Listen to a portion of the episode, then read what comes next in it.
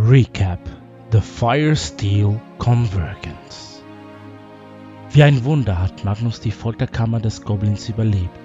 Neue Gefährten, Zwerge aus dem Zweiten Zwergenreich, schlossen sich für diese Reise den Rächern des Lichts an.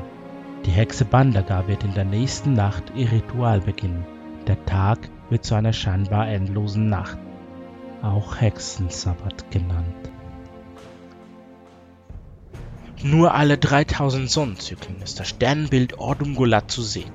Der Mond verfärbt sich blutrot und die Nacht der Toten kann beginnen. Ein letztes Mal müssen sich unsere Helden aufrappeln und sich der mächtigsten Hexe Rungard stellen.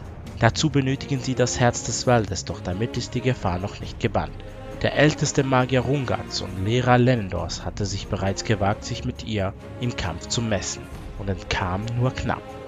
Die Nacht des Kataklysmus ist auch für Theof besonders. Sein ungeborenes Kind, das in Wandagar schlummert, wird ihm eine der schwierigsten Entscheidungen in seinem bisherigen Leben bringen. Wie wird er sich entscheiden? Wird Lucius den Kern seines Potenziales brechen und über sich hinauswachsen? Kann Magnus die Folgen seiner Folter überwinden und sich voll und ganz dem Kampf widmen?